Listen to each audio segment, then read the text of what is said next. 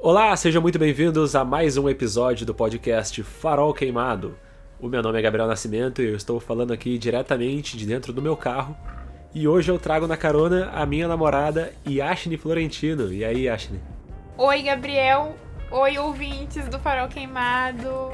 Tô aqui em mais um episódio desse podcast maravilhoso que eu estou lisonjeada de estar participando. E a honra é toda minha, porque hoje a gente vai falar sobre um assunto uh, muito interessante que envolve música. E a Yashne, esta que está aqui na minha carona, a minha excelentíssima namorada, é, eu acho que é a pessoa que eu conheço que mais entende de música. Então, uh, não podia ter ninguém melhor para tratar do Clube dos 27, que para quem não sabe, é o grupo dos artistas que morreram aos 27 anos e é uma, tem várias histórias aí carregadas de mistérios, de controvérsias, de várias coisas aí. A gente vai contar um pouquinho e vai falar um pouco sobre essas histórias uh, daqui para frente.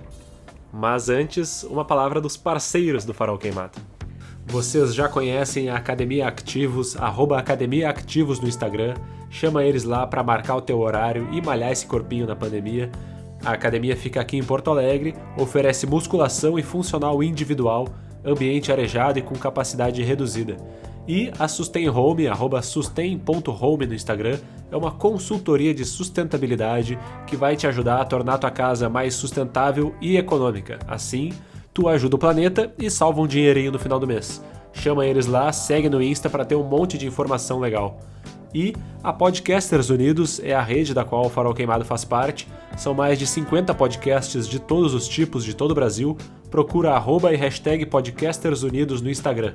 E eu já aproveito aqui para dizer que agora o Farol Queimado tem um Pix. Quer apoiar o meu trabalho e fortalecer o projeto?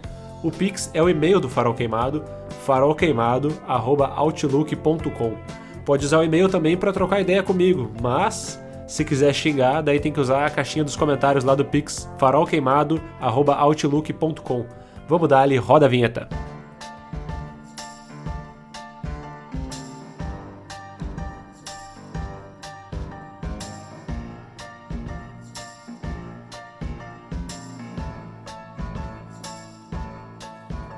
Então tá, né? Vamos lá, eu vou começar esse episódio aqui como eu costumo começar a maioria dos meus episódios, explicando o que que motivou o episódio a ser feito.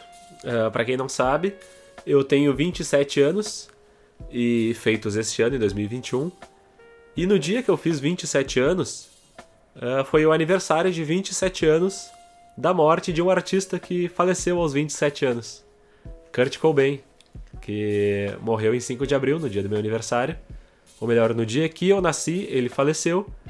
E de lá pra cá, o, a história do Clube dos 27 se tornou ainda mais é, difundida na, na, cultura pop, porque já desde os anos 60, uh, 70 principalmente, já se tinha uh, várias outras coincidências envolvendo artistas que, enfim, a gente vai trazer daqui para frente, assim, nessa história toda.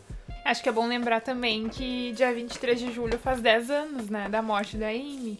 Ah, é verdade, exatamente. Isso daí era outro ponto, era o ponto chave da. Parabéns aqui pro apresentador. Esse episódio está sendo lançado no dia 23 de julho de 2021. É o aniversário de morte da Amy Winehouse, faz 10 anos, como a Yashini falou. E esse foi o gancho, na verdade, que nós utilizamos para é, data desse episódio. Ele inicialmente estava a ideia surgiu lá em março, mais ou menos, ou fevereiro, talvez. Eu já falei pra Yashin, assim, eu quero fazer um episódio sobre o Clube dos 27 e eu quero lançar na semana do meu aniversário, quando eu faria 27 anos.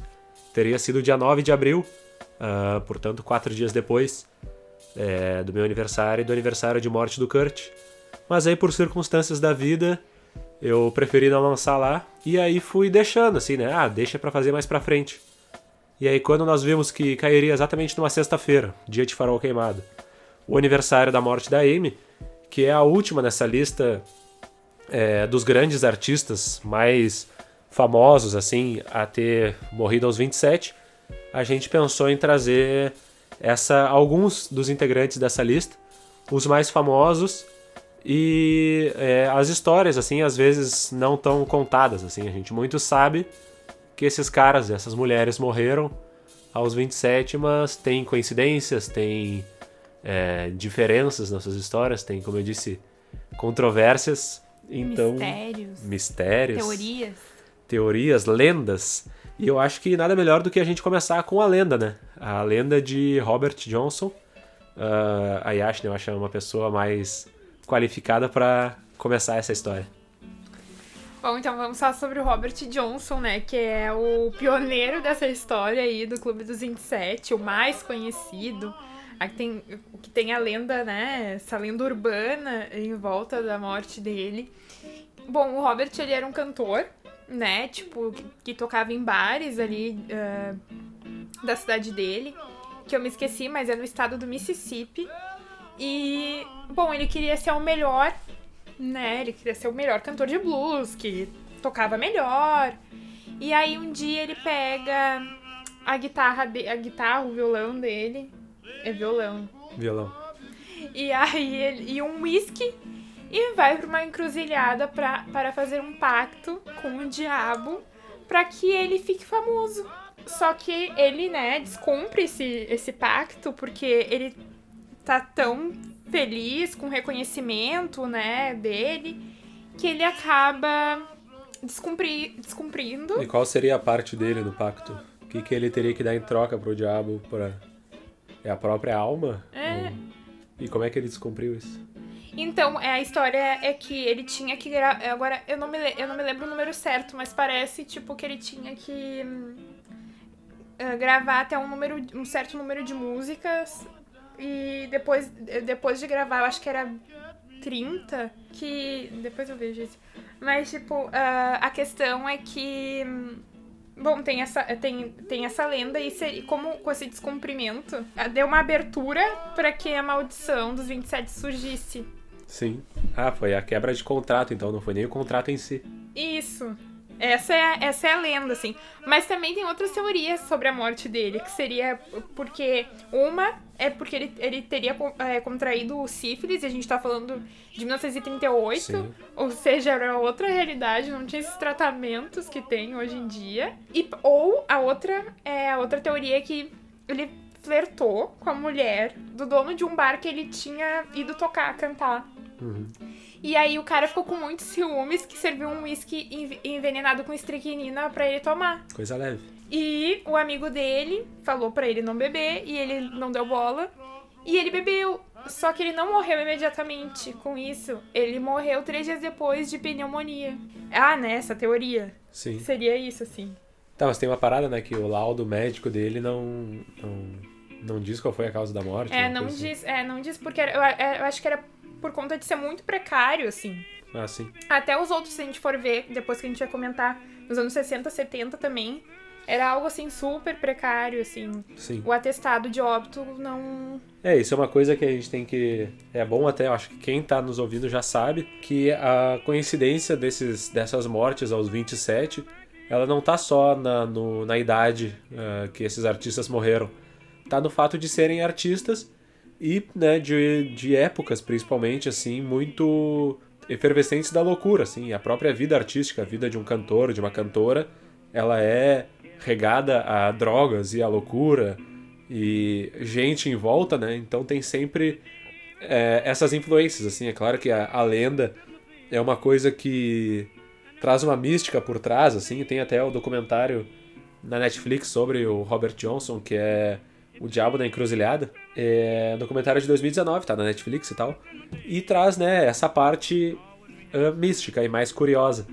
Mas o que esses artistas eles têm em comum é o envolvimento com drogas, o envolvimento com pessoas problemáticas à sua volta e normalmente histórias de vida difíceis, assim, né? Tipo, não são como a gente bem sabe, assim, de vários artistas, eles têm já às vezes uma infância difícil, às vezes tem um contato muito cedo com a fama e isso acaba interferindo na, né, na cabeça e no próprio destino desses, desses caras aí, né?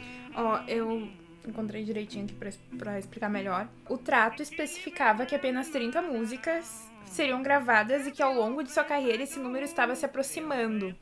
Para amparar a conspiração, Robert gravou em toda a sua carreira 29 músicas, deixando de lado 11 composições que estavam completamente prontas para serem passadas em estúdio. Antes de gravar a trigésima, teria se rebelado contra o diabo para que pudesse continuar gravando e aproveitando do sucesso em vida. Ah, ele ia gravar 30 músicas e morrer.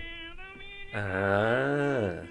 Eu achava que era tipo assim, ele ia gravar 30 músicas, depois ia tipo devolver a magia e que nem o, o Space Jam Mas lá dos. então, a maioria. Porque, porque isso acontece, né? Se for ver esse pessoal que faz isso, na verdade, nin- ninguém sai. Ninguém sai im- im- impune da morte, né? Na verdade, vem e pega a tua alma. Ah, então é que pode ser, às vezes pode ser que o diabo vem e pega a tua alma, ou ele vem e tipo assim, quando chegar a tua hora, tu vai vir descansar aqui do meu ladinho, não vai lá pra cima, tá Ah, ligado? não é, não é disso que eu sabia, que eu sei. Não, eu também, eu não sei de nada disso, assim, na verdade. Eu só tô supondo, assim, porque ah, realmente, né, tem essa. a- a- o rock, de um modo geral, ele é cercado dessas lendas com o diabo ou coisa assim, porque ele foi muito demonizado, né? Assim como a própria música negra nos Estados Unidos. Sim. Ela sempre foi muito demonizada, então os caras eles se apropriavam disso como uma. Ah, uma parte da cultura, assim, o pacto com o diabo, E- ah, e- porque ele tem um pacto com o E diabo. é legal tu falar disso, porque eu tinha até é, escrito isso, mas é que eu fiquei pensando assim, né? Porque as pessoas falavam muito que ele, é, ele depois disso, ficou muito estranho, assim. Ele era. Quando ele ia gravar, por exemplo, no estúdio, ele gravava tocando é, o violão virado pra parede e com os olhos fixos, assim, sem piscar, sem nada. Quando ele ia se apresentar, a mesma coisa, assim. Então as pessoas. Isso era mais uma, mais uma coisa que gerava Aham. esse tipo de comentário das pessoas. Fiquei pensando, né? Era um Mississippi de 1938. Robert, Robert Johnson era negro. Será que também essas pessoas, como não aumentar, aumentaram essa história? Porque assim, ele poderia, sim, talvez, eh, ser, estar envolvido com um tipo de religião que É. poderia ser super demonizada pelo pessoal branco dos anos 30. E, e, sabe, ter, ter totalmente demonizado isso, é, aumentou mais essa história. Potencializou. Potencializou essa história que, na verdade, nem. É, então, é, tem uma. Eu acho que eu te mostrei uns anos atrás, assim. ah, acho que lá por 2016, talvez 17. Rolou na internet brasileira uns prints de uma guria no Facebook falando que tinha ido num show do Criolo e ela tinha tomado um doce. Pra quem não sabe, doce é uma droga que supostamente as pessoas acreditam ser o LSD, mas na verdade é um monte de anfetamina misturada com um monte de coisa e que bate umas loucuras nas pessoas. Tipo, é pra viajar mesmo, assim. Ah, e a guria tomou o doce e foi pro show. E o show do Criolo é um show muito carregado de energia, porque ele é um cara muito performático.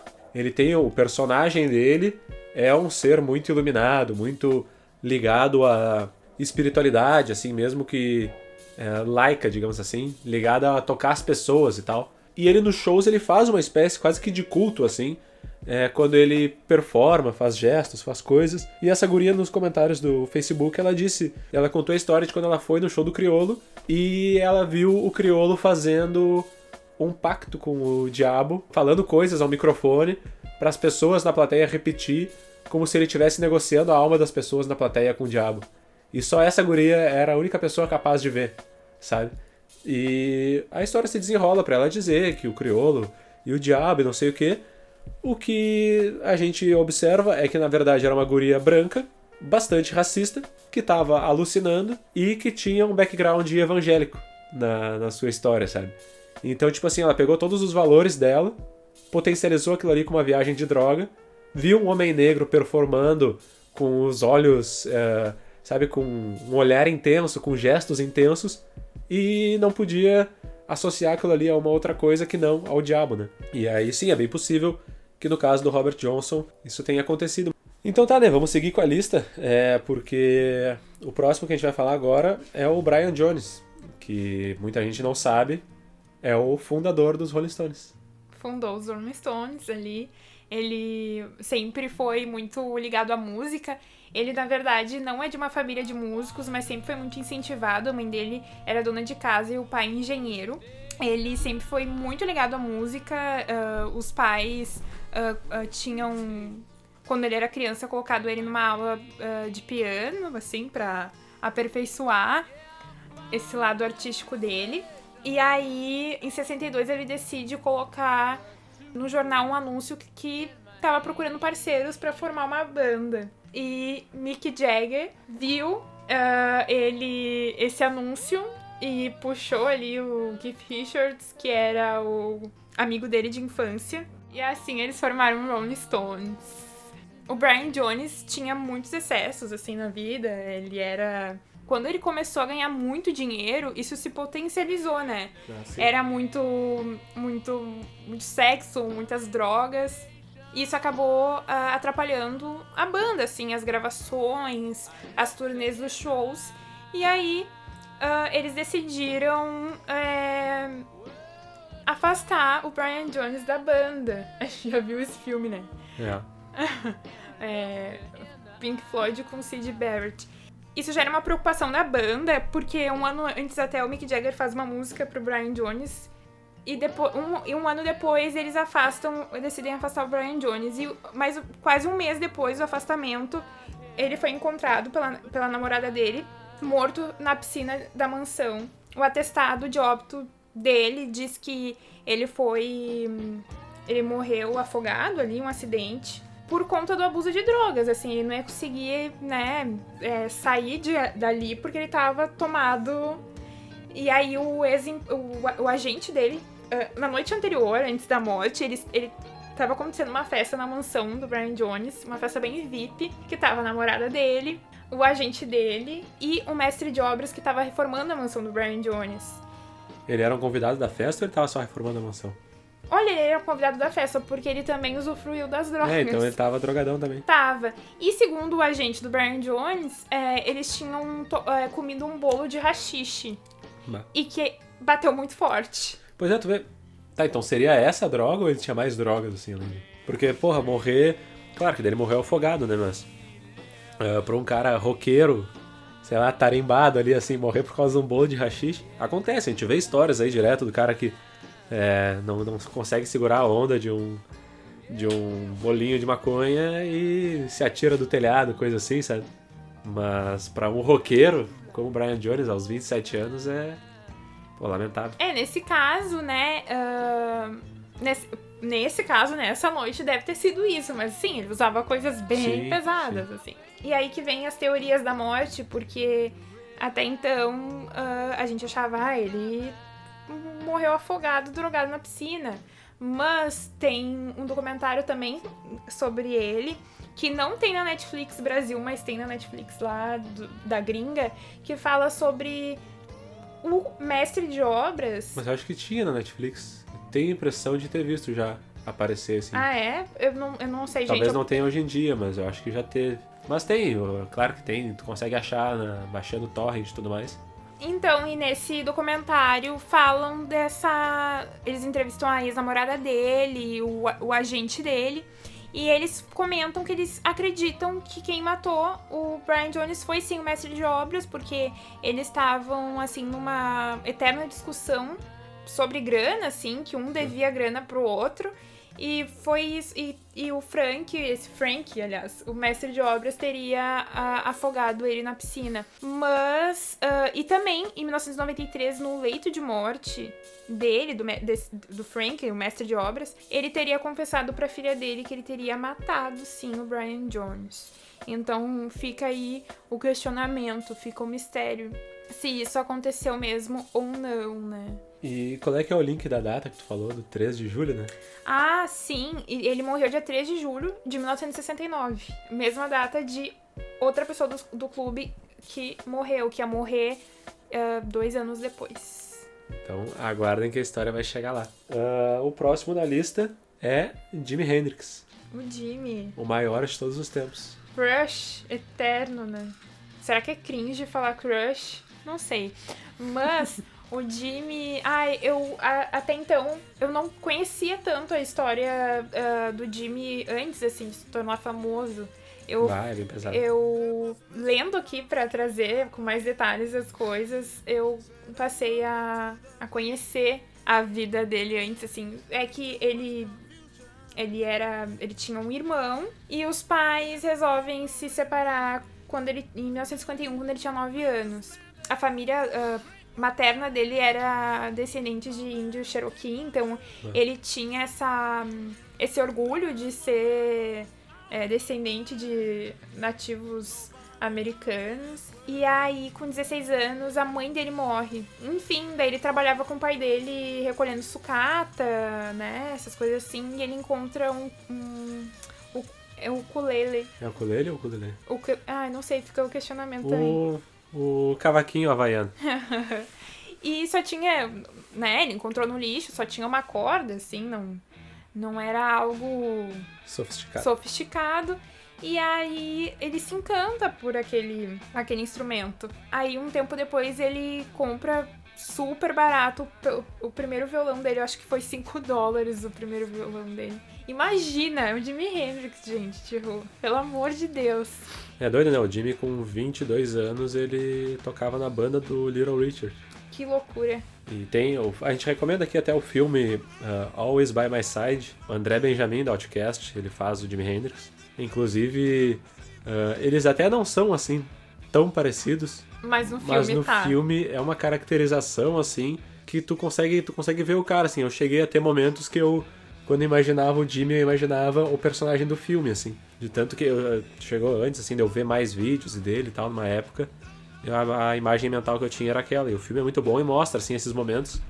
Mostra também o Jimmy chegando em Londres, né? Quando ele se apresenta a primeira vez num, num pub com a banda, acho que é Cream, né? Na época, a banda do Eric Clapton até então. E até então tinham várias pichações na cidade de Londres dizendo Clapton is God, Clapton é Deus. E depois daquele show, um show que o Jimmy gastou a guitarra lá, assim, bah, deixou todo mundo doido, ah, a palavra começou a se espalhar de que tinha um novo grande cara, um novo grande guitarrista. Até tem no, no, no, no filme, mostra o Eric Clapton saindo do palco, brabo, assim, sabe? Ah, eu não sei se é verdade exatamente essa, essa parte da história que o filme conta, até porque eles aparentemente foram amigos por um tempo, assim. Mas também depois de algumas histórias aí de que o Eric Clapton tem algumas declarações racistas aí, é, não é de se duvidar, tá ligado? Infelizmente, um dos grandes caras aí, hoje em dia até negacionista da vacina, né? Negacionista, sim.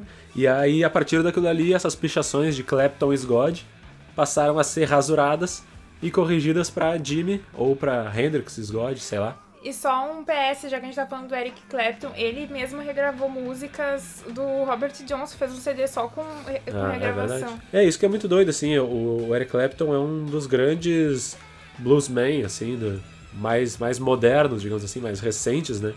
Porque o blues já é uma coisa que vem de mais tempo. E o Eric Clapton, ele, tipo, bebeu muito do blues antigo e lucrou muito, obviamente, como muitos brancos costumam fazer com a música negra, pra depois, né, ter essas declarações, assim. Eu não lembro de todas as histórias, mas ele é, é bem escroto, assim. Olha, tem, tem histórias com os Beatles aí, e é óbvio que eu sempre vou ficar do lado dos Beatles. Que é bem. Do Clapton com os Beatles. É, aham. É, então, pois é, e, e é, isso é foda, assim, sabe? Mas a gente não tá aqui falando de Eric Clapton, até porque ele tá vivo. Não muito bem de saúde, mas tá vivo, viveu até a sua velhice aí. E tem uma baita obra, tá ligado? Então, A gente abriu aqui uns links. É, a gente abriu os links, mas pra dizer que o Jimmy tava vivendo os anos 60, começo dos anos 70 em Londres. E ele, assim como todos esses outros, assim, estava muito envolvido com droga, com festa, toda a vida que um, um rockstar vive. E vivia principalmente naquela época dos anos 70, né? Só que ele teve um fim muito parecido com o desses outros aí, assim, né? Sim, eu acho muito doida essa história da morte do, do Jimi Hendrix, né? O atestado de óbito deu que ele foi. que ele morreu é, é, Afogado no próprio vômito. no próprio vômito, né? De Barbitúricos. barbitúricos, é, mas era algo. Era barbitúricos e alguma coisa. Ele tomou vinho e remédios pra dormir. Isso, que, que era é isso, remédios ah, soníferos e hum, e na verdade a teoria é que, enfim, ele tava ficando com uma patinadora alemã, que é a Mônica uh, Denneman, sei lá, não vou saber falar o nome dela também, o sobrenome dela, que inclusive depois namorou o guitarrista do Scorpions. Enfim, ela deixou ele numa. deu carona pra ele até uma festa, e ele ficou por lá, e depois de uma hora ela apareceu doida atrás dele e os convidados, que eram amigos dele, né, falaram pra ela ir embora, pra parar de encher o saco, porque na verdade ele queria tirar ela. Ele queria, não que ela incomodava demais ele, esse era o... mas ela não conseguiu, ficou lá até ele aparecer e num dado momento da festa, eles se encontraram, começaram a discutir, a gritar um com o outro e foram embora para casa, para o apartamento do Jimmy. Chegando, chegando lá, segundo Mônica, ele pede para ela um mais ou menos uns nove comprimidos para ele dormir, porque ele tinha usado um tablete inteiro de anfetamina. Ele tava agitado e não conseguia dormir. Então ela diz ela que não deu para ele, mas que ela tomou. E então ela diz que acorda de manhã para comprar e acorda de manhã diz que ele tá bem na cama e ela diz que saiu para comprar sai para comprar cigarro, assim, saiu para comprar cigarro. Quando ela volta, que era mais ou menos, sei lá, umas 11, 11h45 da manhã, ela diz que encontra é, ele desacordado, mas ainda vivo, assim. E chama a ambulância. Chegando no, no hospital, na verdade, o médico olha, é, me esqueci o nome dele, é Be depois eu vou olhar direitinho. É, o médico ele comenta que o Jimmy, na verdade, não tava com uma aparência de que tinha recém morrido, e sim que ele já tava um tempo morto, assim. Não, não era algo assim de, de uma hora. Sim, ele tava encharcado em vinho, né?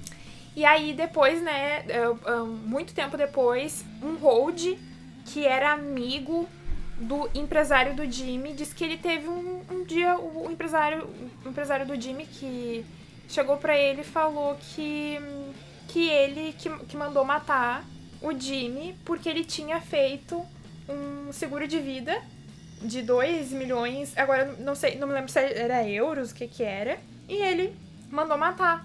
E aí isso torna a, a Mônica uma cúmplice, Sim. né?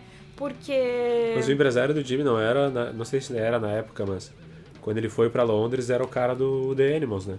Ele era muito amigo do cara do The Animals. Sim, mas ele foi amigo. o primeiro empresário do Jimmy, então provavelmente já era outro cara. Sim, então. já era outro cara. Ah, tá, Eu acho era... que é, é Mike Jeffrey o nome do, do, do esse, desse empresário. E depois o médico, anos depois, né, que atendeu o, o que viu o corpo ali do Jimmy. Ah, foi só anos depois que ele falou essa história. Falou, né? só anos depois. Pois é, isso que é foda, né? Porque provavelmente. Depois da o... declaração do, do, do Hold, porque o Hold fez, escreveu um livro. E no ah, livro sim. ele comentou sobre. Então, anos depois. Então, provavelmente o, o médico, ou na época ele foi coagido ou algo do tipo, né? Porque é o tipo de coisa que ele notou na hora, né? Ele Le... não lembrou anos depois que ah, ele tinha visto. uma coisa, lembrando que o médico que atender, que, né, o legista do, do Brian Jones, parece que ele foi subornado, gente. Você... Do Brian Jones? Do Brian Jones, que ele foi subornado porque do nada, horas depois da morte do Brian Jones, tinha 12 mil em ações na conta dele. Ixi. É o que contam, assim. Pois é, esse que é o lance, sabe? A gente fala, né, ah, que os artistas e tal, e usam drogas, mas eles também eles se envolvem com pessoas que na verdade eles nem querem se envolver, né? No show business assim, tu precisa ter contatos, tu precisa ter amigos, tu precisa estar perto de gente influente, e às vezes essa gente influente não tá ali para te fazer bem.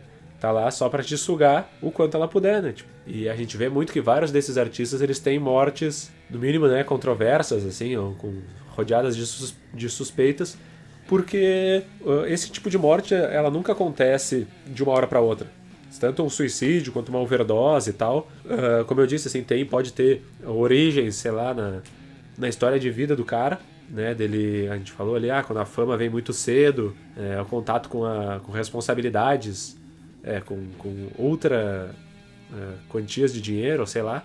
Mas também a influência de pessoas próximas, né? Tanto que esse lance da mulher do Jimmy ter sido uma cúmplice, né? A tal patinadora. Tu contou, né, que ela tinha em casa, numa entrevista, ela tinha várias pinturas uh, do rosto do Jimmy espalhadas pela casa, assim. Sim, só pra, né, no fim a gente não terminou de falar, mas parece que entrou um grupo de pessoas no apartamento onde Jimmy estava e ela seria cúmplice e que parece que eles deram, eles forçaram o Jimmy a, a ingerir e tomar 18 comprimidos com vinho tinto. Ah. E, enfim, e o, o médico que atendeu ele, Barry Bannister, falou que numa entrevista, eu posso uh, abrir aspas aqui pelo que ele Pode? falou, que eu, acho, eu achei muito impressionante isso. Tu, tu, tu, citou ali antes, assim, sobre a quantidade de vinho, mas é que eu, eu fiquei, tipo, estarrecida. Ele disse que a quantidade de vinho dentro de Hendrix era extraordinária. Não apenas o seu cabelo e a sua camisa, mas seus pulmões e seu estômago estavam cheios de vinho.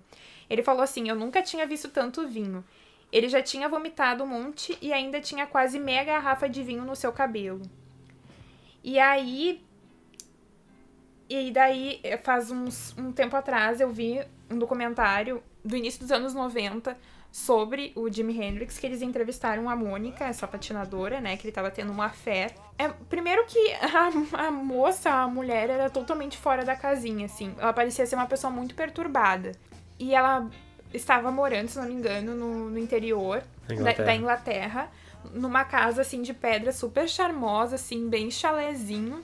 E a decoração da casa era cheia de quadros que ela pintava, só que assim, não era não tinha outra paisagem, outra temática. outra temática que não fosse o Jimmy. Era assim, o rosto do Jimmy com num fundo tie-dye, o rosto do Jimmy num fundo cheio de estrelas. Era era tipo assim, só mudava o fundo. A casa era cheia de quadros do Jimmy e ela se suicidou tomou veneno, tipo, uns.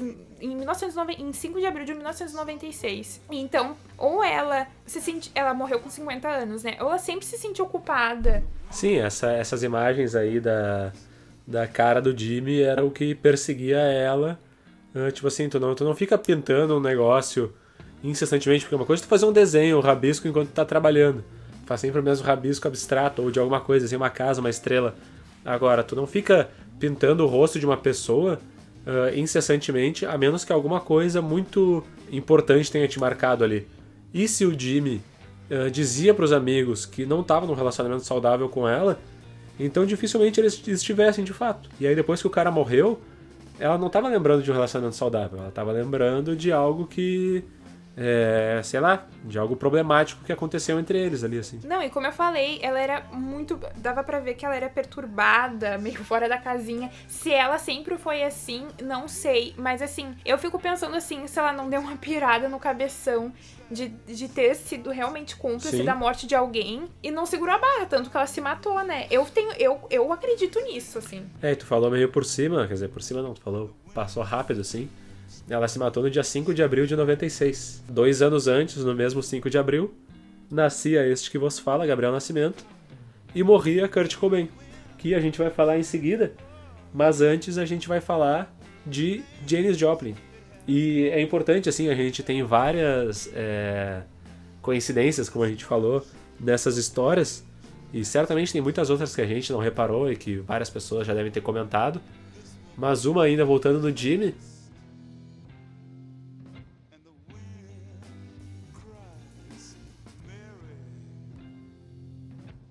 é que uh, o Jimi Hendrix nasceu em Seattle. Uhum. E o Kurt Cobain morreu em Seattle, em 5 de abril de 94. Então tem mais essa coincidência, assim. Mas Janis Joplin, ela morreu meses depois do Jimmy. Uh, uh, menos de um mês. Menos de um mês. O, o Jimmy morreu dia 18 de setembro de 70. E a Janis dia 4 de ah, outubro. Ah, não, é, é, a, é que eles têm uma. É, é, eles têm uma parada que assim o Jimmy morreu, acho que 12 ou 13 meses depois de ter tocado em Woodstock. E ela morreu 13 ou 14 meses depois de ter tocado em Woodstock. Hum. É essa parada aí, assim, que meses depois de ter feito talvez os maiores shows da vida deles, uh, eles, né, foram os dois, nos deixaram aos 27 anos. E também uma curiosidade que eles já foram a fé um do outro. Ou seja, já tiveram uma relação ali. Imagina esses Momento dois. TV Fama isso. Imagina esses dois, gente, pelo amor de Deus. Os anos, os anos 70. O ano de 1970 foi bem doido pra Janice, porque, bom, né, ela vivia intensamente, assim. Ela tinha recentemente ficado noiva, mas acabou que o, né, o noivo dela terminou quis terminar o noivado porque é, descobriu que ela tinha voltado a usar heroína depois de um mês limpa. E também porque ele flagrou ela traindo ele com uma ex-namorada dela, que era muito viciada também em heroína. E aí uh, a Janice foi atrás do ex-noivo, queria reatar ele, não quis. Ela falou: Nossa, eu preciso, né? Dar um tempo, eu preciso sossegar. E começou a fazer hum, tratamentos uh, com remédios, né? E tratamentos psiquiátricos.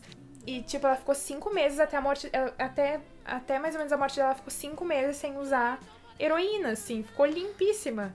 Só fumava cigarro e tomava bebidas, assim, moderadamente Porém, três semanas antes de morrer, ela começou de novo a usar muitas drogas e infelizmente acabou falecendo um dia antes. Ela tinha ido para Los Angeles para gravar. Agora eu não lembro se foi uma participação ou não. E aí, de uma banda lá, que ela era conhecer os caras, era amiga.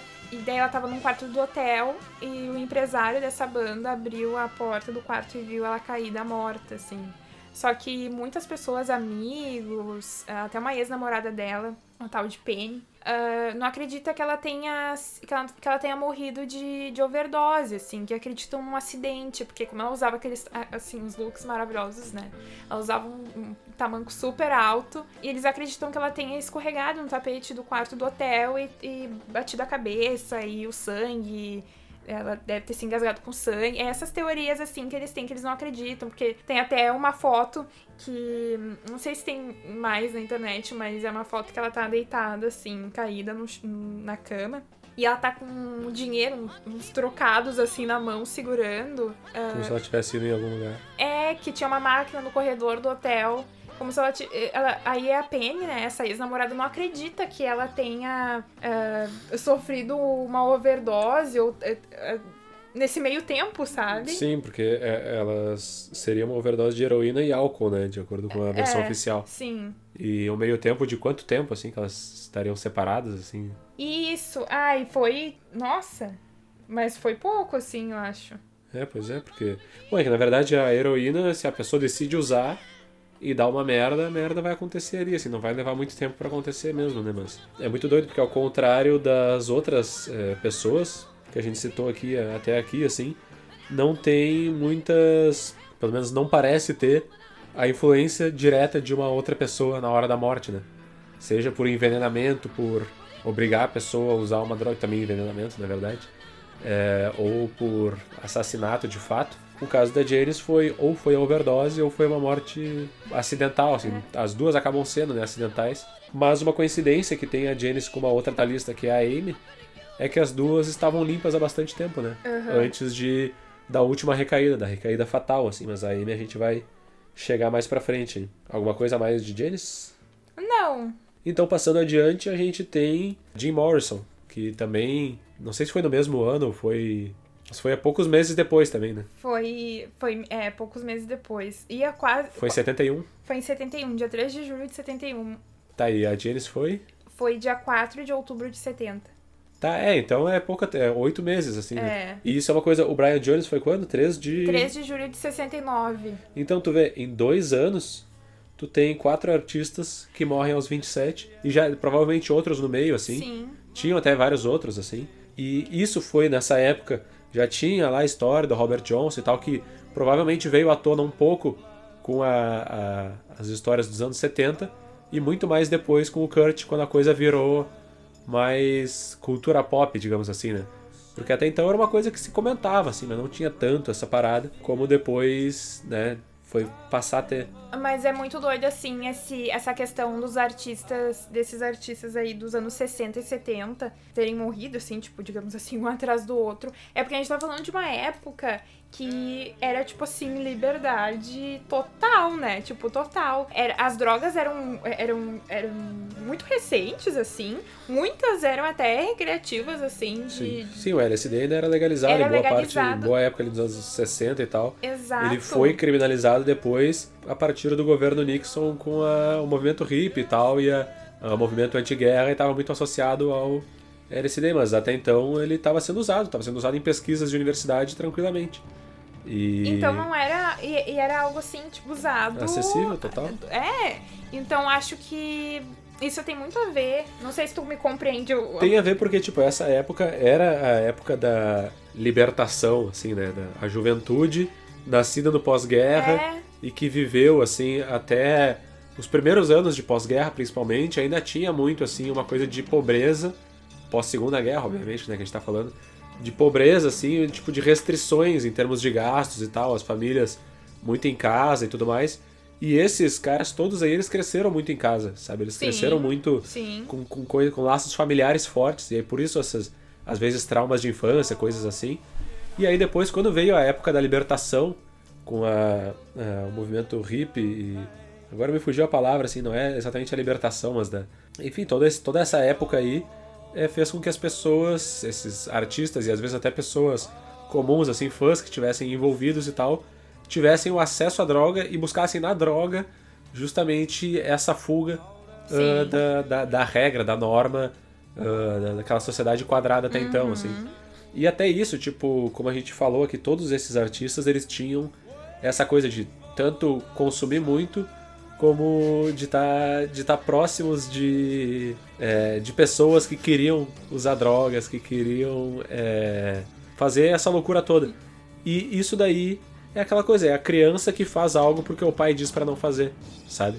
Então, assim como lá na época do Robert Johnson tinha aquele preconceito daquela ideia conservadora, antiquada, que fez com que ele tivesse tipo estigmas marcando a, a história, a lenda dele, esses outros artistas eles tiveram outros tipos de preconceito marcando as suas personalidades até a época que eles puderam ser independentes. Mas até eu vou falar mais pra frente, assim, sobre uma parada que esses caras com 27 anos, como eu tenho 27 anos hoje, eles. A maioria das pessoas com essa idade recém tá começando a ser independente, de fato. Claro que naquela época era um pouquinho diferente, o pessoal já buscava independência mais cedo, mas ainda assim são jovens, sabe? For considerar uma expectativa de vida de 70, 80 anos, 27 não é nada. Não.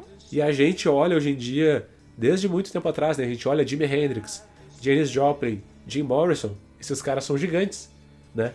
Sim. Mas não, eles já são mais novos que eu. Entende? Tipo, se eu viver mais alguns meses, eu já vou ter sido mais velho do que todos esses caras que eram, na nossa cabeça, tipo, adultos ou sei lá o quê. Mas não são, eles são gente como a gente, assim, que uh, tava perdida naquele momento de loucura com aquele monte de droga e outras coisas à disposição. E bah, isso contribuiu muito, né, para que essas pessoas se perdessem, assim. Como é que foi, o, o que que provocou a morte do, do Jim Morrison? Foi overdose? Então, tem, tem também teorias, óbvio, né, em relação à morte dele. Porque, na verdade, tem gente que acredita que foi ataque cardíaco e outros que não, porque, enfim, ele tava espumando pela boca, tava, foi encontrado numa banheira, uh, me, agora eu não lembro, mas eu acho que foi em um hotel em Paris. Eu não lembro se foi em um hotel, porque ele tava morando no, em Paris, então agora eu não lembro, mas provavelmente sim, foi em um hotel, na banheira de um, de um hotel. É. E o, o, o atestado foi é, ataque cardíaco, mas na verdade quem encontrou ele disse que estava expondo pela boca, todo aquela, aquele lance lá de quem tem uma overdose. Sim. E o curioso do, do, do Jim, né, que a, a namorada dele, a mulher dele, a Pamela Morrison, também morreu com 27 anos, três anos depois dele, de overdose. Então é muito doido. É mais ou menos como. Agora a gente não, não, não sabe se é algo. Não que a gente não saiba, né? Mas é, também a gente fica questionando, assim, que na época muitos falaram que ela, a Pamela, que tinha, na verdade, que era ela que usava heroína e não ele, e que de certa forma ela influenciou ele, assim. É, mas é possível, tá ligado? Porque uh, é como a gente falou, assim, é, é, é, os caras que usam drogas, eles acabam se aproximando e acabam atraindo pessoas que usam drogas também, né? Uh, e aí, se o cara numa hora decide parar, sei lá, tipo assim, ah, o Jimi Hendrix tem muito acesso, que seja o Jim Morrison. O Jim Morrison tem muito acesso à droga. E os amigos dele, os companheiros ali, sei lá, têm acesso à droga através dele. Porque, porra, o Jim consegue droga fácil para nós. Se o Jim decide parar, os amigos dele vão dizer, putz, mas daí eu vou ficar sem, tá ligado? Então a influência ela sempre acaba sendo assim, puxando o cara meio para baixo. Claro, né, que tem amigos e amigos. E até amigos aqui não é a palavra certa, né, mas sim são essas essa, esses urubus na volta, assim. E isso é foda, né? Porque o cara acaba entrando num ciclo que é difícil de escapar, né? E inclusive ele tá sepultado em Paris, né? O mais doido é que ele não, não, envi não enviaram o corpo dele, né, para os Estados Unidos, onde ele nasceu. E aí tem, tem várias é, lendas, assim, né, que, tal, que, que se talvez ele não tenha morrido e sim ele queria ter queria viver uma vida anônima e aí ele fingiu a morte dele. Tem essas teorias, sim. né?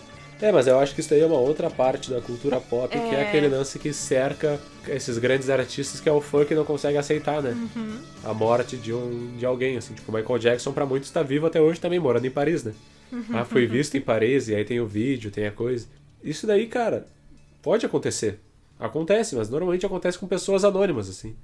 É, nada impede que algum desses artistas, talvez não do Clube dos 27, mas algum dos artistas que supostamente morreram estejam vivos, que tenham forjado a própria morte para mas, cara, é muito improvável. E se tratando de, de grandes artistas, é muito improvável, sim. Enfim, assim, o Jimmy, eu ainda não não vi, não li uma, a biografia do Jim Morrison, mas vi o filme que é. Com Michael Keaton, né? Não, com Val Kilmer. Val Kilmer, ah, é o Batman, Isso. Né?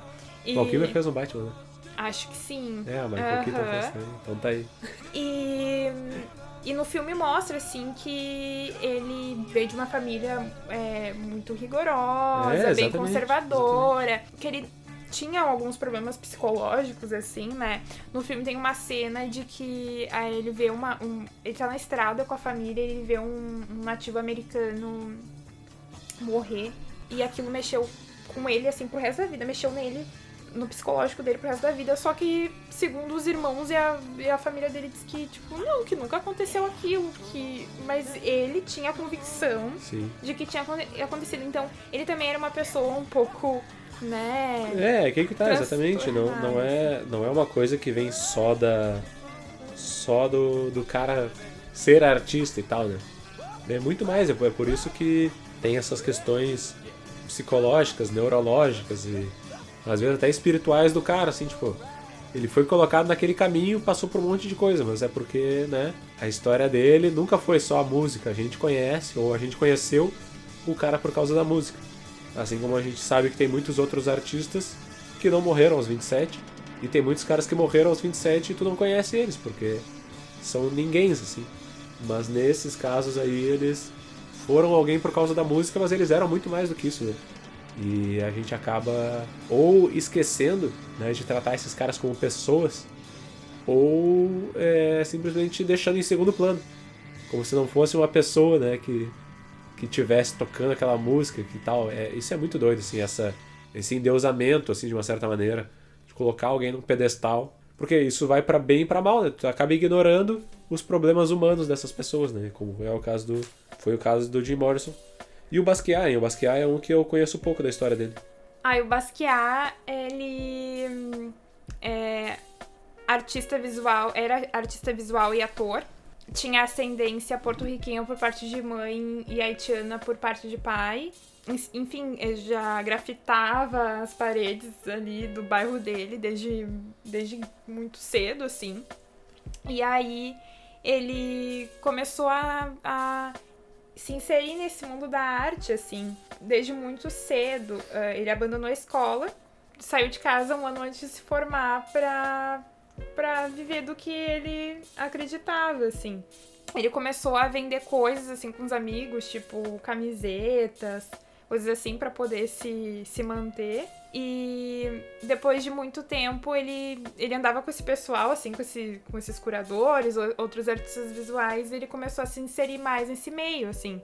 E então, e é muito, é muito doido, assim, é, a gente, é muito doido que um, que um cara negro como ele tenha feito o nome dele, assim, tão, tão cedo num, É. num mercado que é super elitista, que é o mercado da arte, né? Exato. O Da Basquiat, ele arte, não- da arte visual, né? da Da, arte- arte plástica. Isso. Porque, né, tipo, a gente já da lista aqui que a gente falou, Robert Johnson e Jimi Hendrix eram artistas musicais, performers, né? Então ah, tinha... e ele, ele também tinha uma banda, tá? Chamada Grey.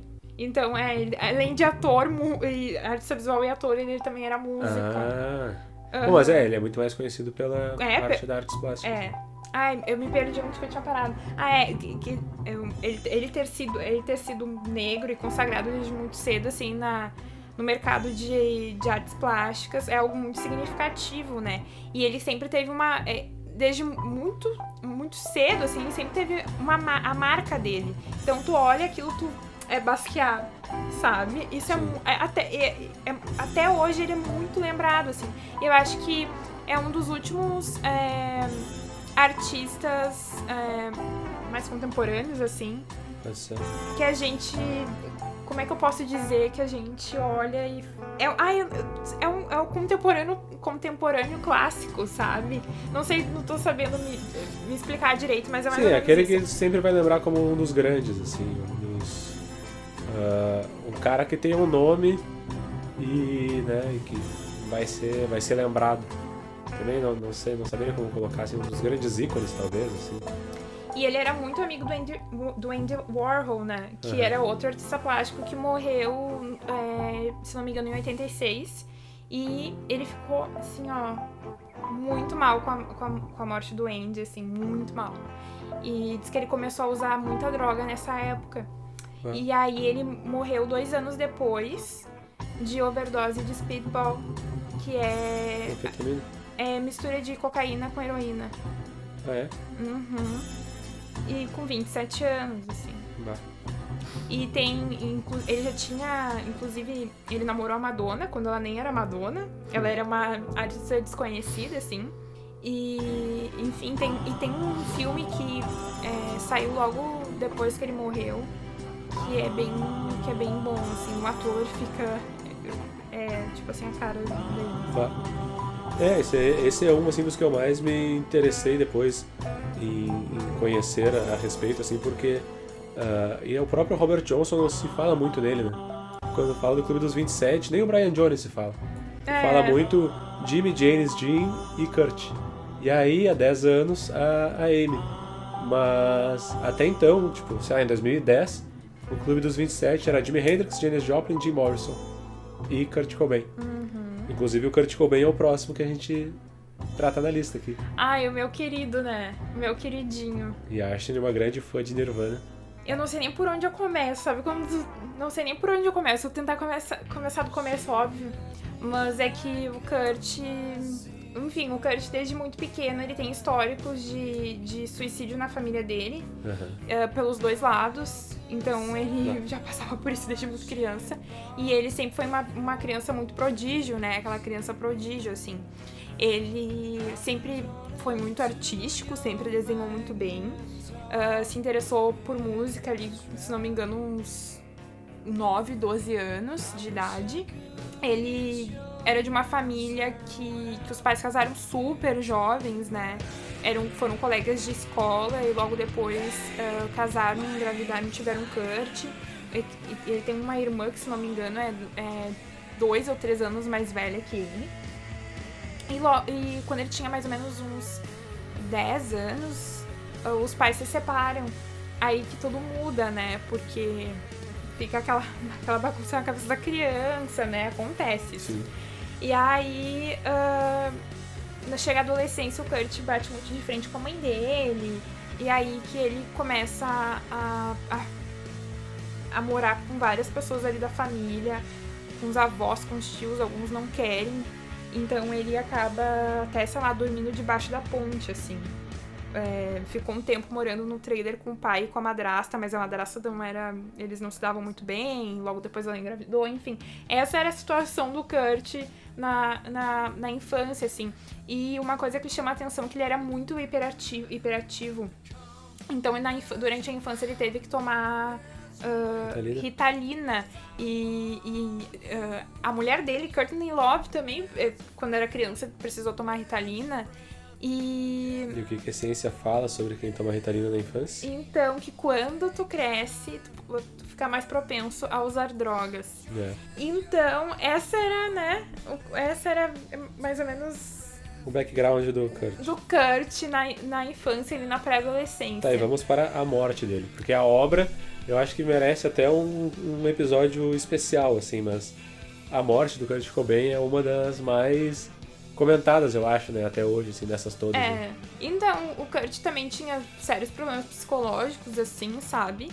E também ele tinha uma dor muito. Ele tinha uma. Uma dor crônica no estômago que ele não conseguia tratar de jeito nenhum. Ele, ele fez mil exames e ele não conseguia tratar de jeito nenhum. Ele tomava remédio e não conseguia tratar de jeito nenhum. E eles que a única maneira que fazia parar de doer o estômago dele era usando heroína. Que a heroína era a, única, era a única forma. E os médicos nunca acharam nada. Mas ele tinha essa dor antes já, há muito tempo? Sim. Ah, porque às vezes é uma coisa que o cara tipo, já estava viciado em heroína e a abstinência provocava essa dor. Não, antes mesmo dele usar a heroína, sim. E aí, e se potencializou muito esse, o uso porque ele começou a se relacionar com a Courtney Love, que também era uma usuária de heroína, né? Muitas pessoas falam, ai, a Courtney influenciou o Kurt. Aí eu não acho, sabe? É, não, é porque é isso que a gente falou, assim, os caras eles se envolvem, né? Uh, existe uma influência, mas ela é mútua, tá ligado? No, num relacionamento, um puxa o outro pro, pro um lado e o outro puxa um pro, pro outro lado. Então sempre tem essa, essa coisa, assim. E aí quando os dois se juntam, às vezes pelo mesmo motivo, né? Tipo assim, ah, se o teu melhor amigo, ele só é teu melhor amigo porque vocês fumam juntos, a amizade de vocês ela é baseada em fumar. E aí um vai provocar o fumo no outro e o fumo e, e vai ficar nisso. Então, tipo, os dois eles já tinham uh, individualmente essa, essa propensão e essa tendência, assim, né? Como tu mesmo falou da parada da infância, da Ritalina na infância. E aí quando eles se juntam, Aí vira uma. E pensa só, né? O, o Kurt com esses problemas dele psicológico, depressivo, imagina a heroína, é, Sim, essa dor pô. no estômago que não passava, só potencializou tudo, né? E aí ele tinha feito, se não me engano, o Nirvana tinha feito um show na Alemanha. E depois disso ele se encontrou com a Courtney em Paris também, não me recordo se foi em Paris, mas acho que sim. E ele sofreu uma overdose e ficou cinco dias internado e tal. E depois disso ele ele, ele, ela decide internar ele, fazer uma intervenção, chamou o pessoal da gravadora dele, chamou os amigos dele, chamou o Dave Grohl e falou a gente precisa fazer alguma coisa. E recolheu e, olha só já era algo anunciado assim já era algo que se pensava porque ele, o pessoal fez um mutirão na casa dele e recolheu todas as armas que ele tinha porque ele era muito fã de armas. Essa coisa de, de era muito doido o Kurt o Kurt era muito é, é um um dos ser, seres humanos mais incríveis que eu conheço, assim, de, de ser politizado, assim. Ele não tinha, tipo, a, a, a, é, digamos assim, numa visão bolsonarista. Sim. Ele tinha arma porque ele achava bonito aquilo, ele, romantizava essa coisa do suicídio mesmo. Acho que era pra, mais para fazer mal para ele do que Caralho. pra uma outra pessoa. Enfim, eu não vou entrar muito aqui em detalhes, assim, mas aí, enfim, a Courtney de, decide internar ele, porque, né, ele tinha sofrido overdose, tava assim, impossível. E ele pega um dia e pula um muro da clínica. Uh, da clínica, ele pega um avião, ele pula o muro da clínica, pega um avião e vai pra casa dele. E vai, eu não sei, eu realmente eu não, eu, até hoje eu não sei como é que ele conseguiu pegar um avião. Sair da clínica, sem, ele saiu da clínica sem as coisas dele, óbvio, né? Sim. né? Aí ele pega um avião, encontra o. Eu me esqueci o nome. O ex-baixista do Guns N' Roses, que eles tinham uma rixa.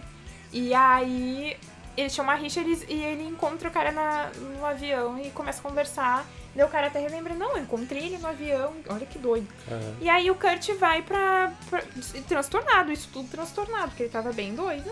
Ele, aí ele vai pra casa dele e deixa uma carta de despedida pra filha, pra mulher, como se ele, como, como se ele fosse o amigo de infância. Ele tinha um amigo desde a infância que ele conversava. Tudo doido isso. E aí ele vai lá e dá um tiro e se mata. E ele só é encontrado três dias depois pelo cara que vai arrumar os alarmes na casa, um sistema, foi arrumar um sistema, uma coisa assim, de alarmes, se não me engano. Uh, só que assim, já tá todo mundo doido atrás dele nisso Sim, meio tempo. Sim, sabia que ele tava em casa. Exato. E, aí, e isso foi a morte do Kurt, né? Mas não tem uma história com essa carta que ela teria sido escrita com uma letra suspeita, Ai, assim. tem, tem várias teorias em relação a isso, sim. Que parece. Falaram que até tinha sido a Courtney que tinha sim, escrito sim. a carta, mas. Teorias apenas. Teorias, né? Acham é, que, que tudo isso é, Por muito tempo acharam, falaram que ela tinha matado ele, né? Por muito tempo. Mas aí a, a culpabilização da mulher, né? Ah, pois é. É, esse que é o lance, né? A Courtney é uma que tem aquela história dos shows, né? Que o pessoal ia no show dela e gritava a Kurt, né? E e ela falou: ah, se vocês quiserem ouvir o Kurt, vão no show do Nirvana, vão ouvir Nirvana, é. porque aqui é o meu show e tal. Ela ficou com a. Tanto que eu, quando conheci ela, quando ouvi falar dela a primeira vez, era tipo assim, ah, ex-mulher do Kurt Cobain. Que tá merda, né? E tipo, eu adolescente já ouvi, tipo, ah, ouvi falar de Smells Like Teen Spirit, tipo, ah, Nirvana, Kurt Cobain, tá ligado? O cara lá, o frontman da banda e tal. Uh, enquanto que ela ela era a frontwoman da banda dela, mas era a, uhum. né, a mulher do Kurt Cobain. Não, imagina, é, a, a Courtney também tem uma, uma história bem pesada, assim. O, o pai dela era hold do Grateful Dead e dava ácido pra ela com 8 anos. Tá louco. Imagina, gente. É, mas isso daí também é, é história pra é uma história outra. pra uma outra. Mas uma que não era mulher de ninguém, apesar de ter sido. também ter tido problemas com homens, né? Sim. Ao com- longo da sua vida. Não só com o homem que ela se relacionava com o pai também. né? Exatamente, né? Um homem, o pai dela na vida é Amy Winehouse, que neste 23 de julho de 2021 completa 10 anos de sua morte. E todo mundo, essa, essa é uma que todo mundo lembra, sabe? Essa é uma que todo mundo acompanhou. Essa é uma que todo mundo viu, eu até comentei aqui de uma certa maneira por cima no episódio, acho que 23, Engajamento Mórbido, aqui no Farol Queimado. É, todo mundo viu a decadência da Amy Winehouse. Ah, em 2011 mesmo, ou talvez 2010, ela fez um show no Brasil. 2010. 2010. Ou, ou janeiro, acho que foi fevereiro de 2011, na verdade. Pois é, então, e já era finaleira ali. Já. E vários, várias pessoas aqui de Porto Alegre foram a Florianópolis no show dela, pessoal das rádios e tal. E muita gente reclamou, sabe? Xingava ela e tal, e xingou, tipo, ah, não sei o que, Money House, porque ela fez um show super bêbada, ah, não cantava direito as músicas, ficava sentada em cima da caixa de som bebendo, sabe? Coisas assim. Eu, eu, O pessoal reclamava, tipo, o pessoal tava vendo ao vivo a morte de uma pessoa ah, aos poucos. E o que o pessoal tava preocupado era com, tipo, ah, mas eu paguei o meu ingresso. Ah, mas tu tem que fazer a arte pra mim. Mas tu tem que ser o que a gente quer que tu seja. Ah, ela foi, assim, uma... ah, nessa época, a gente vê muita gente, né, hoje em dia, enlouquecendo por causa da, da fama. Mas nessa época, assim, até por ela ter ah, sido, assim, a última a entrar no Clube dos 27, é, isso é uma coisa que que tem que nos chamar atenção, tá ligado? Infelizmente não chamou, porque 10 anos se passaram e a gente pouco fala sobre isso. Até o debate sobre saúde mental aumentou um pouco, né? Melhorou nesses últimos anos. Mas o quanto a pressão social em, volta dela e artística, né? Em volta dela, por causa do, do- do- da indústria musical e tal, acabaram com a vida dessa mulher, tá ligado? E esses dias eu vi uma entrevista com a Thaís Araújo, que falou que foi no show dela quando ela veio pro Brasil. E que a cada tropeço ou cada é, gafe assim, que ela cometia no palco por estar bêbada ou, né, entorpecida com alguma dorga, ah, o pessoal batia palma e comemorava ali, porque acho que o pessoal não ia nem pela música, ia pra Exato. ver É, era, era o show. Esse é exatamente o engajamento mórbido, tá ligado? O que as pessoas estavam querendo ali no show da Amy House não era ver uma das melhores vozes de todos os tempos, uma das maiores canetas de, sei lá, de todos os tempos, assim, sabe? O pessoal não tava querendo ver a performance de um artista, o pessoal tava querendo ver a derrocada de uma mulher que atingiu a fama, atingiu o estrelato. Tipo assim, nossa, que, que, que momento único na minha vida poder ver uma estrela decadente, sabe?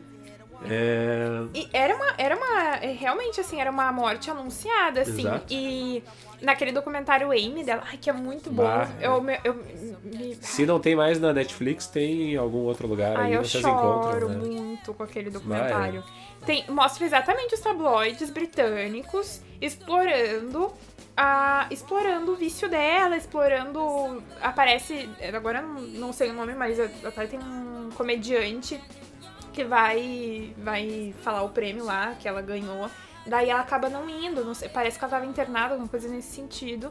E aí ele debocha dela, "Ah, é, é óbvio que não, que não vai vir, deve estar caindo de bêbada pela rua. Tipo, na, pra uma plateia, pra uma TV que tá Sim. assistindo. Então era assim, é, e isso mostra também mais uma vez o machismo, assim, É. do que a, a, a mulher, ela.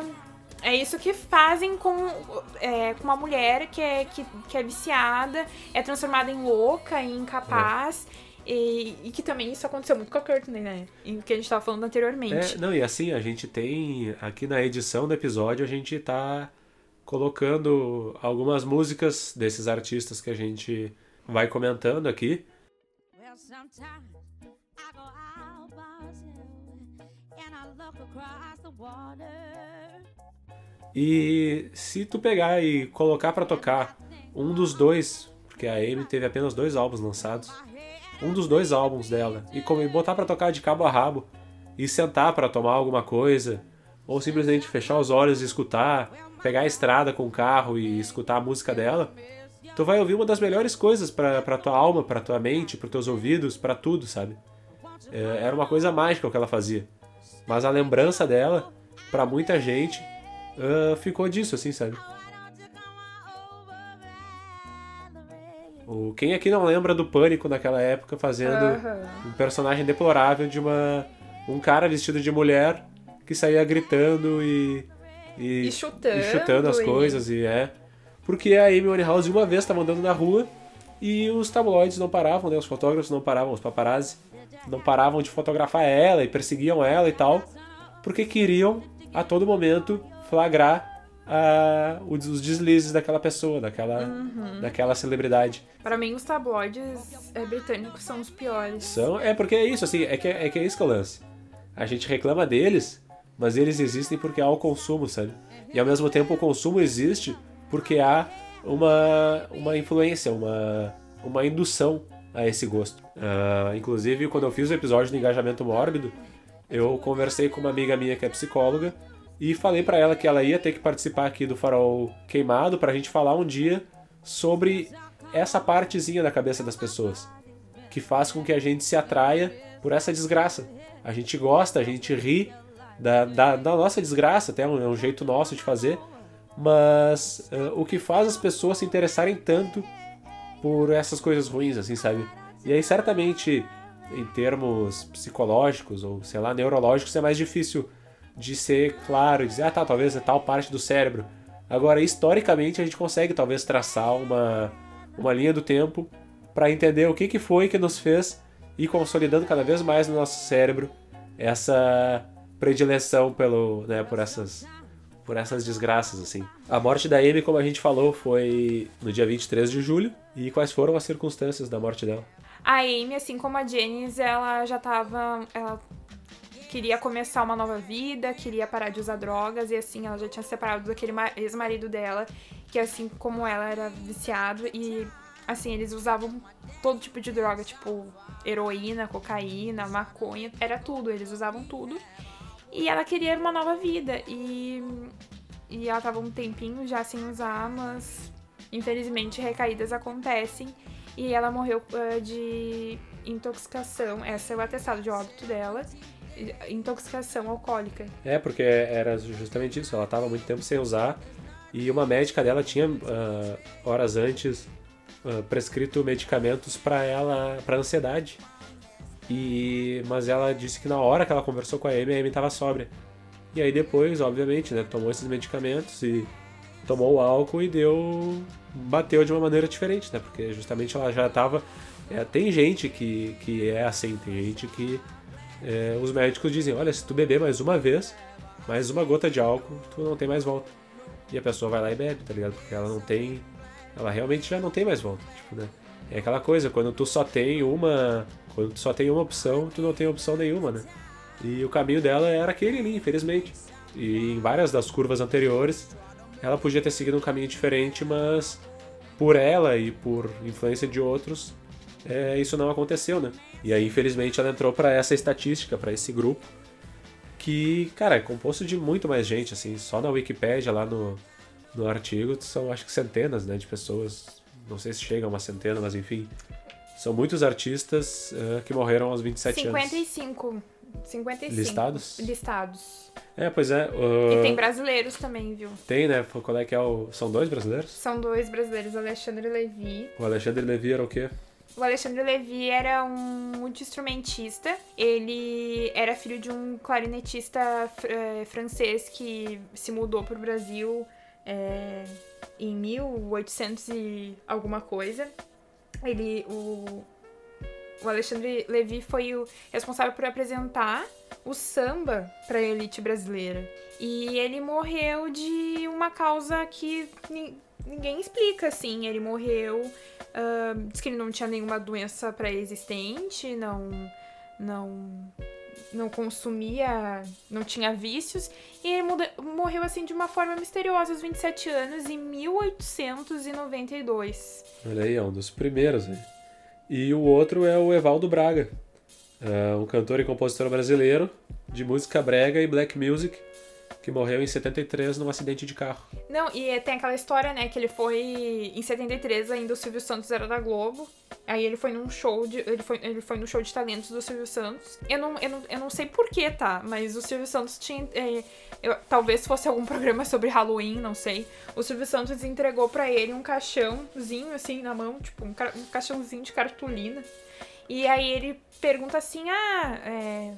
Ele perguntou assim, tipo, ah, tu não tem medo de morrer, tu não tem medo da morte? E aí o Evaldo pergunta, fala, responde pra ele: Não, eu sei que. Eu não tenho medo, daqui um. Daqui um tempo eu sei que eu não vou estar aqui, uma coisa assim, mas foi muito. Foi muito assim, tipo. Foi quanto tempo antes? Três dias antes dele morrer. Caralho. E aí, três dias depois, acontece esse acidente que ele É. morre aos 27 anos, assim. E é o mais um, assim, que morreu super cedo, tava alcançando ali Sim. o estrelato tão esperado, porque a vida dele foi muito dura. Imagina um, um- cara negro Aham. de, né, família pobre no Brasil. E no fim morreu super cedo, assim. E é, é triste, mas. Sim. É, e assim, ah, dito tudo isso, assim, a gente já encaminhando pro final, ah, fica aquela coisa, né? O que que explica o Clube dos 27? O que que explica o tanto de artista que morre aos 27 anos? E aí tem é, essa ocorrência lá nos anos 70 que chamou atenção pro número 27 desses artistas aí. Ah, o Brian, o Jimmy, a Janice e o Jim. Ah, mas também é, ah, outros artistas morreram jovens ao longo da história, da música principalmente, né? Só que em idades diferentes. E aí, obviamente, não entram no, no Clube dos 27. Tava vendo uma- um artigo sobre isso. E a Miley Cyrus disse que quando ela chegou aos 27 anos, ela deu uma surtada porque. Ela deu uma surtada porque ela achava que ela precisava é, botar a cabeça no lugar. Porque senão ela ia ser uma das, das que ia parar lá. E aí, realmente, foi um ano que ela meio que deu uma endireitada na vida, assim e tal. Parou de fazer merda por um tempo, assim. Mas é muito doido, porque tem um, um artigo científico que. num estudo que foi feito, acho que em Londres, ou cientistas de Londres, mas com. é, que listaram 1.500 artistas, lá em 2011, eu acho que deve ter sido logo depois da morte da, da Amy. 1.500 artistas ao longo de 40 anos, e eles constataram que os artistas americanos, ele- eles comparados com outras pessoas da mesma geração, no caso o Elvis, ah, nasceu em, 50 e, ah, em 55 ele lançou ah, Hound Dog e tinha 21 anos. Então ele, ele comparado com outros caras que, tinha 21 anos, que tinham 21 anos naquela época, ele morreu antes da média da, da expectativa de vida, digamos assim, sabe? Dizem que os artistas, apenas 87% dos, dos artistas americanos vivem o mesmo do que as pessoas normais, não artistas. E do- vivem menos do que qualquer outros grupos, assim, ou seja, 13% dos artistas morrem antes do que os seus pares não artistas. E aí envolve tudo isso que a gente falou: envolvimento com drogas, envolvimento com gente maluca, envolvimento com é, aquela. Enfim, a loucurada toda que envolve o show business, assim. E isso daí também serve de reflexão, para várias reflexões, né, para se fazer em termos de o que, que é a arte, o que, que é a indústria cultural, o que, que, né, o que, que é cada coisa, assim, o que, que o que, que é inerente a cada uma dessas coisas. E aí tem essa parada, da, como a gente comentou, da Ritalina ali, que o Kurt tomava na infância e tal. O cérebro do ser humano, até os 23 ou 25 anos, ele ainda não tá completamente formado. Então, tipo assim, tem muita gente que começa a fumar maconha cedo, que começa a beber cedo, que começa a usar outras drogas ah, ainda muito mais pesadas, muito cedo. Só que com 23, 25 anos, teu cérebro não tá pronto. E aí, se tu já tá muito antes disso usando várias drogas, tu tá fragilizando uma parte muito importante do teu desenvolvimento. E dali pra frente, quando tu chega talvez nos 27, tu pode já ter fragilizado tanto que tu é, não aguenta mais. Né? Não, não tem mais volta, sei lá. Então isso daí é um alerta, assim. é- Um alerta, eu acho que não, porque a maioria das pessoas que nos escuta aqui já é maior de 27, ou sei lá. Já tem o mínimo de noção, assim.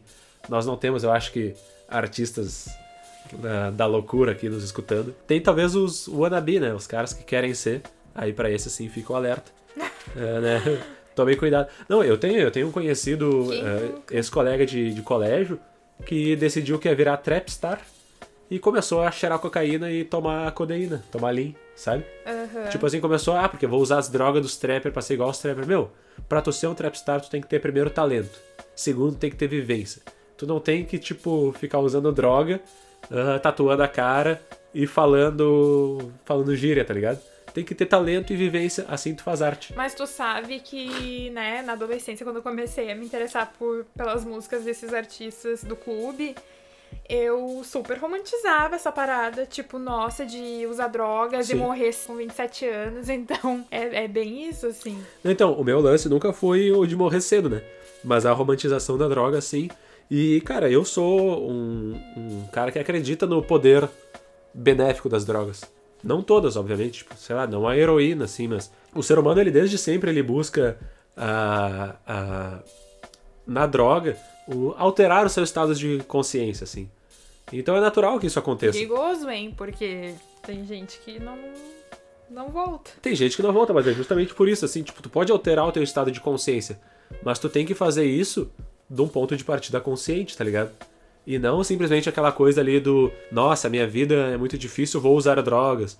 Ah, minha carreira é muito doida, ah, preciso compor, vou usar drogas. Imagina uma bad trip total. Exato, é, é muita pressão, é muita pressão e o teu cérebro, como eu disse, já tá fragilizado, né? Fora todas as outras questões, tipo assim, tu não é só um artista usando droga, tu é um homem vivendo, é, sei lá, pagando conta, comprando coisas, se locomovendo na cidade, lendo notícias, tá ligado? Tu tá, tá envolvido por um monte de coisa, tipo assim, com, com doenças na família, com um amigo passando um perrengue. Tem um monte de coisa, não é só tipo uma pessoa usando droga isoladamente. Tem várias outras influências, tá ligado? E pra finalizar aqui fica uma lista de artistas que morreram cedo, mas que não morreram aos 27. E aí por isso não são lembrados assim. Numa ordem assim totalmente aleatória, porque foi um, um site que eu peguei na internet aí. O Avicii morreu aos 28 anos. O Eazy-E morreu aos 30 anos. O Otis Redding morreu aos 26 anos, num acidente de avião. O Avicii consta que foi suicídio. O Easy ele morreu em decorrência da AIDS, mas tinham suspeitas de envenenamento também, porque ele tinha tretas com o Suge Knight lá, né? O mesmo que supostamente teria matado o Tupac e o Big, tá ligado? Ah, esses dois, o Tupac e o Big, o Tupac morreu aos 25 e o Big aos 24.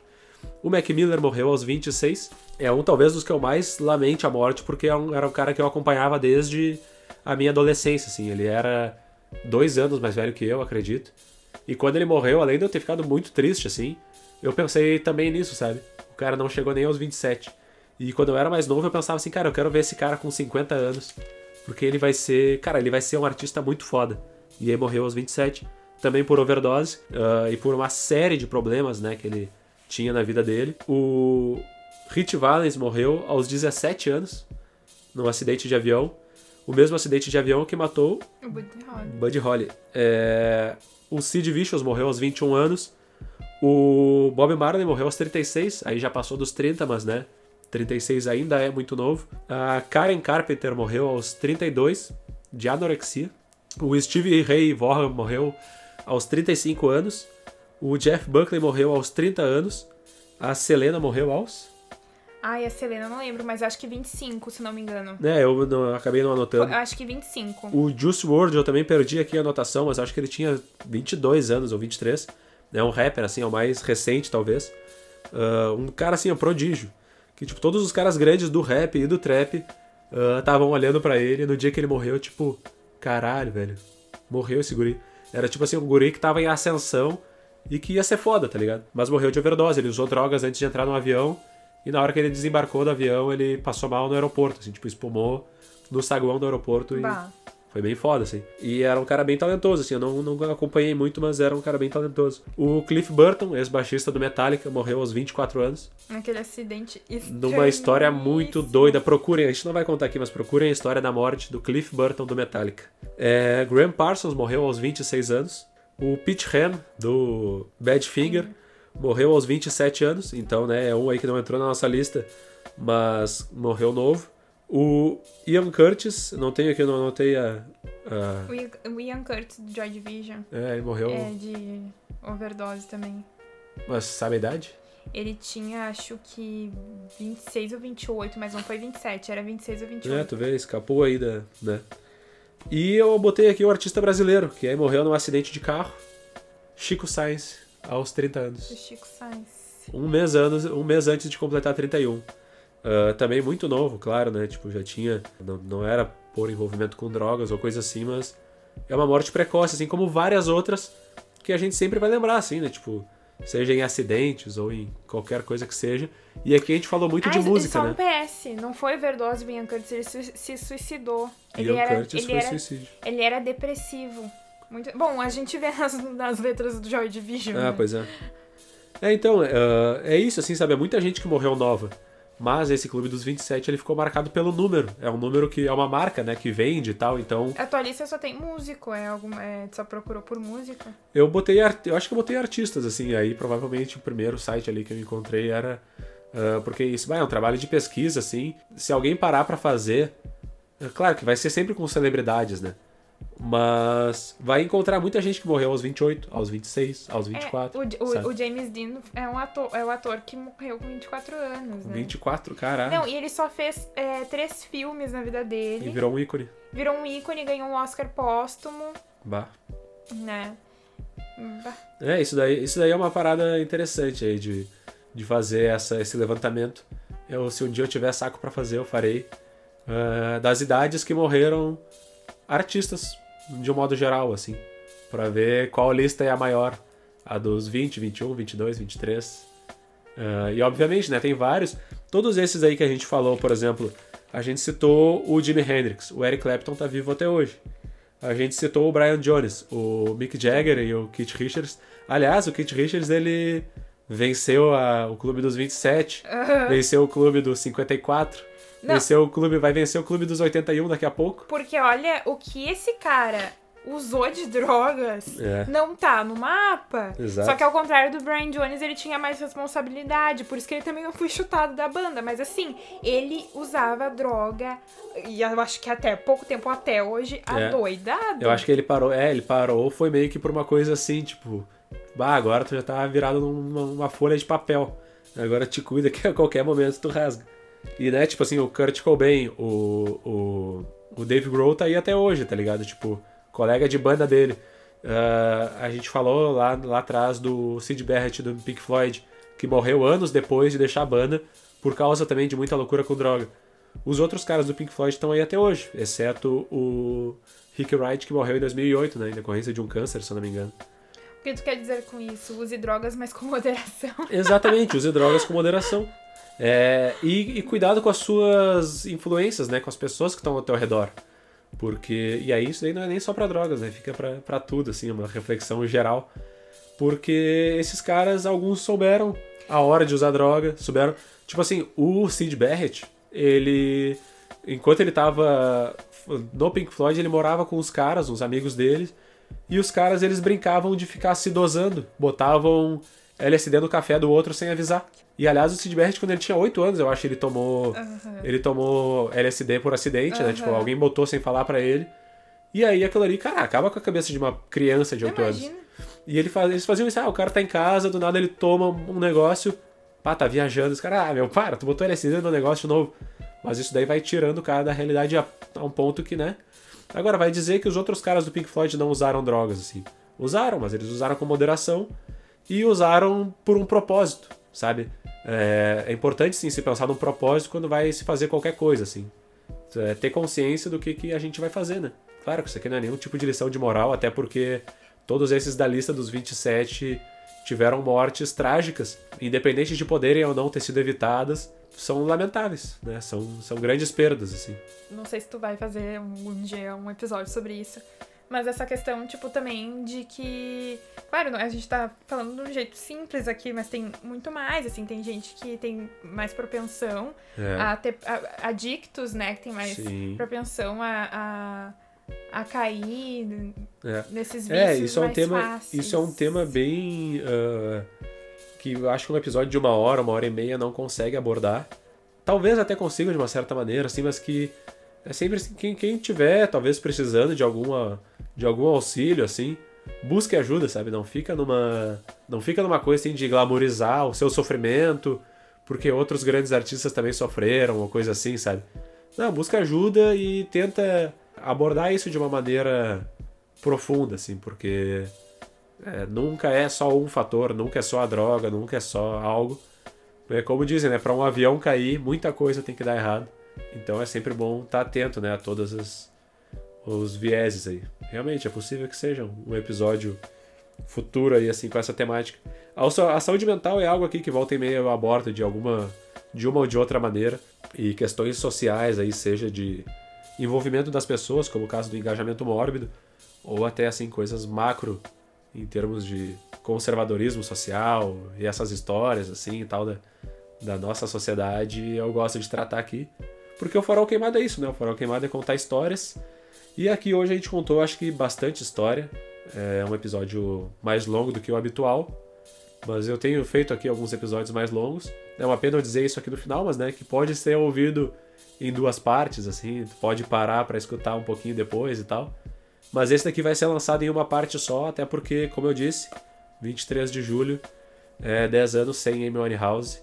E por aqui eu me despeço, agradecendo a presença e a magnífica participação da minha namorada Yashni Florentino, jornalista, cineasta e conhecedora musical. Muito obrigado, Yash. Eu que agradeço pelo convite. Desculpa se eu é, gaguejei muito aqui ou se me afobei para contar histórias. É porque, é, gente, é muita informação e é muita história. E daí eu quero contar tudo de uma vez. É muita paixão. E é muita paixão. O, o cérebro lembra de mais histórias do que a boca pode contar e aí é, as coisas se atropelam. Não, daí abre links, assim. Ah, pois é. Mas então é isso, assim. Eu agradeço pelo convite e espero que vocês tenham gostado do episódio.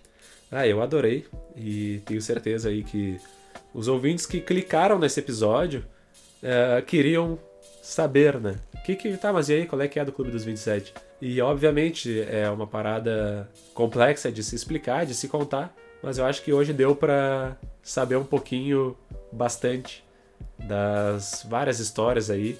E como a gente falou, tem documentários sobre o Robert Johnson, sobre o Brian, Brian Jones, Jones, sobre o Jimi Hendrix, sobre a Jane, sobre o Jim Morrison, sobre o Basquiat, sobre o Kurt Cobain, sobre a Amy House.